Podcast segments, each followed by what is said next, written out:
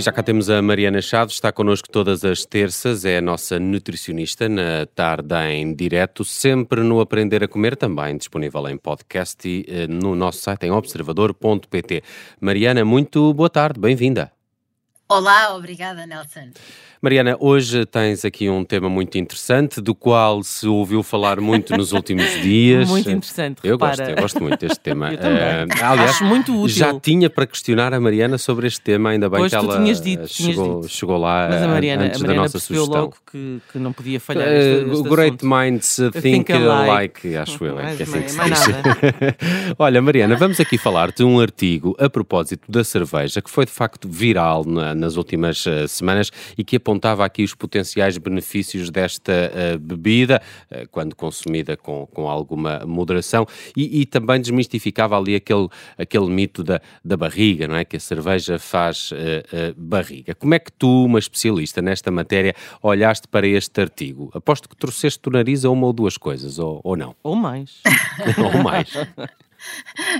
É, eu acredito sempre na ciência e, e tento ir verificar, primeiro que tudo, uh, tipo de artigo que estamos a falar. E, portanto, eu vinha hoje falar um bocadinho uh, seriamente sobre este artigo, tentar desmistificar um bocadinho, falar uh, do contexto desta cerveja. Claro que eu fico de nariz torcido, só pelo facto de ser uma bebida alcoólica.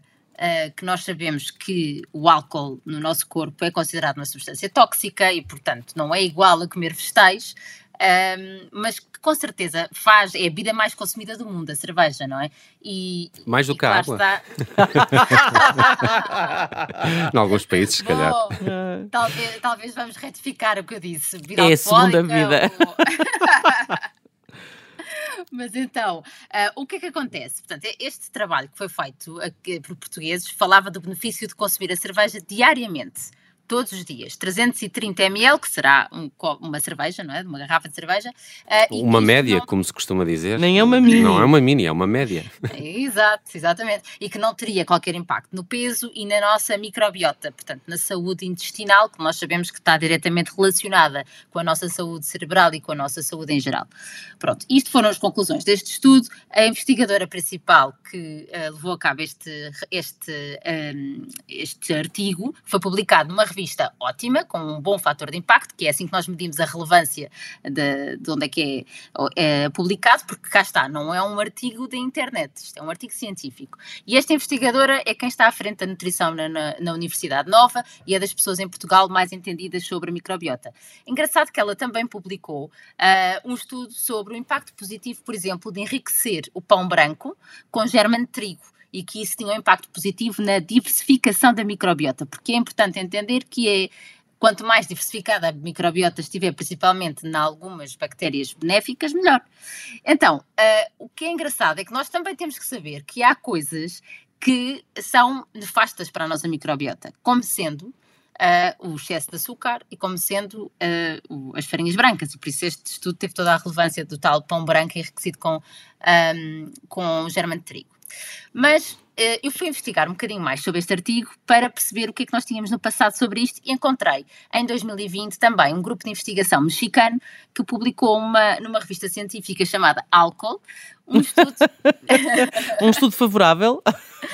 Ah, um estudo com umas características muito semelhantes a este, só que foi ah, falar sobre outro aspecto que eu acho que vale a pena pôr em cima da mesa, porque só veio cá para fora os aspectos positivos. Então, eu acho que vale a pena entendermos de forma um bocadinho mais completa este assunto, que é, este estudo foi também com dois braços, ou seja, com d- dois grupos de pessoas a terem ahm, ingestões diferentes. Um era com ingestão de cerveja com álcool e outro ingestão de cerveja sem álcool, exatamente como no estudo que se tornou viral.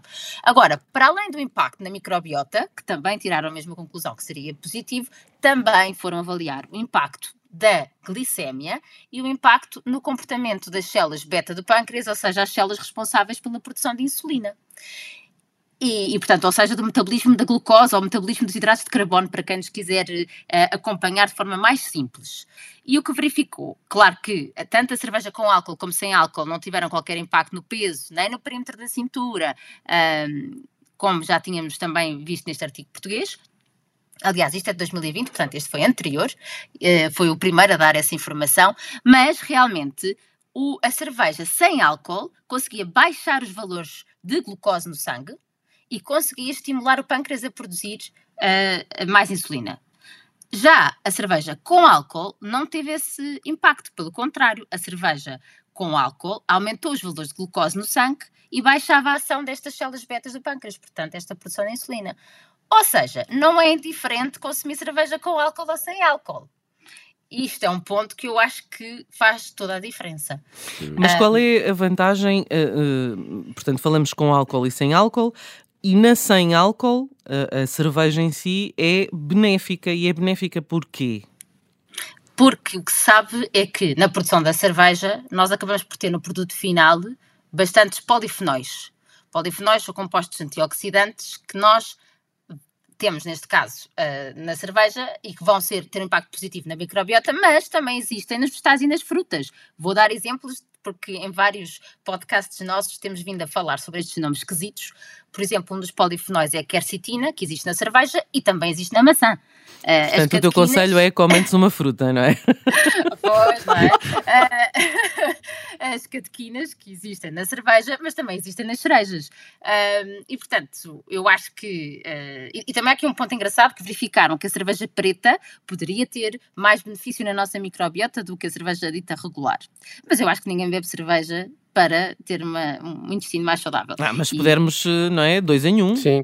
Olha, sabe que eu conheço uma história que é, uh, no, na, na, época medieval, a cerveja uh, dizia-se que fazia, que fazia bem, que fazia bem à saúde. E sabem porquê? Porque uh, a água era contaminada e a cerveja, na sua produção, eliminava as bactérias que, que, a água tinha. Então, naquela sim, época medieval, tipo, cerveja era bom. Claro, claro a, não outra, era tóxica. a outra ainda morrias de tifo. Exato, era isso. Claro. A água era péssima naquela altura.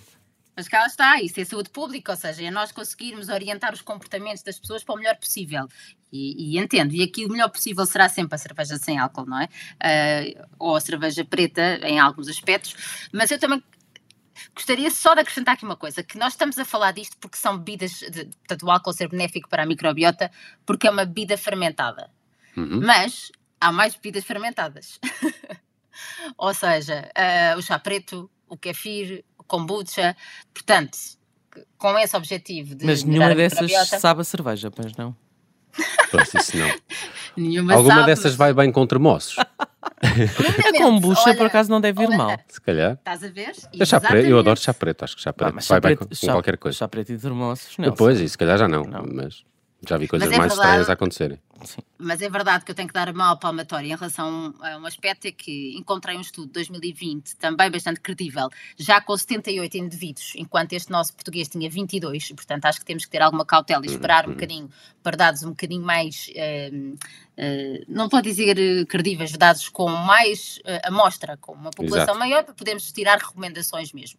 Mas, na verdade, portanto, encontrei este estudo de 2020 com 78 indivíduos, portanto, eh, mas já selecionados de 260 indivíduos, o que quer dizer é que foram mesmo selecionados para que não houvesse margem de erro para dúvidas, uh, e quando compararam quem, os indivíduos que não bebiam a cerveja com aqueles que bebiam de forma moderada, surgia um potencial benefício para a saúde do intestino para aqueles que bebiam de forma moderada. Pronto, portanto, Pronto, claro. acho que ainda Vamos ouvir falar um bocadinho sobre isto. Eu, eu, acho que um dos maiores mitos que aqui cai, e pelo que percebi, tu com isto uh, concordas, Mariana, é aquela questão da, da, barriga, da barriga, não é? Não que era é? muito falada sempre. a cerveja, e há muita gente que diz, ah, eu não, eu não bebo cerveja porque faz muita barriga. Ou eu tenho barriga porque bebo cerveja. Ou isso, sim. uh, certo. Veja-se o Homer Simpson, não é? Sim, passa a vida a beber cerveja. Mas aí há dois, há dois pontos aí, que é, um é a quantidade, com certeza, não é? Aqui fala-se claro. em 330 ml. E, e o outro Mas é por uma questão não... calórica, não é? Uh não só, não é só uma questão calórica, hum. é o hum. facto de ser o álcool. Nós temos uma produção enzimática para tolerar a nossa ingestão de álcool que não se multiplica. O homem, por exemplo, para que não se torne tóxico o álcool no sangue, um limite máximo aconselhado como limite máximo, não é para fazerem isso. Uh, será dois copos por dia, sendo que na mulher é um copo por dia. Normalmente uhum. refere-se ao vinho. Uh, isto é o que as uhum. organizações uhum. internacionais dizem. Portanto, quer dizer que se nós bebemos 4 e 5 cervejas, nós não produzimos mais enzimas, ou seja, aquilo torna-se tóxico no nosso corpo. Uh, eu queria só referir que essa questão da barriga também há aqui outro ponto, que é a cerveja é um alimento, uma bebida com glúten. E quem é intolerante ao glúten, uma das manifestações é o aumento do perímetro abdominal. E, portanto, com certeza que quem é intolerante ao glúten e bebe cerveja vai ter barriga, isso não há dúvida. Ah, afinal o problema estava no glúten, não estava na cerveja. Está explicado porque é que há tantos barricudos em Portugal. Ah. E não só, até se calhar há países que têm essa, esse problema muito, muito maior que, que, que o nosso, de facto. Bem, hoje falamos desse estudo que se tornou viral há algumas semanas e que falava aqui para os benefícios da cerveja. Ok, a maioria dessa informação está, está correta, pelo que percebemos aqui da, da Mariana Chaves, mas atenção a uma coisa. A cerveja tem álcool e o álcool é tóxico para o nosso organismo e disso o estudo não, não apontava tanto e fizemos aqui essa ressalva também no Aprender a Comer eh, de hoje eh, com a Mariana Chaves. Eu vou dizer uma coisa provando que aprendo muito com a Mariana, é que o álcool inflama o organismo. Ah, claro, olha, aí está.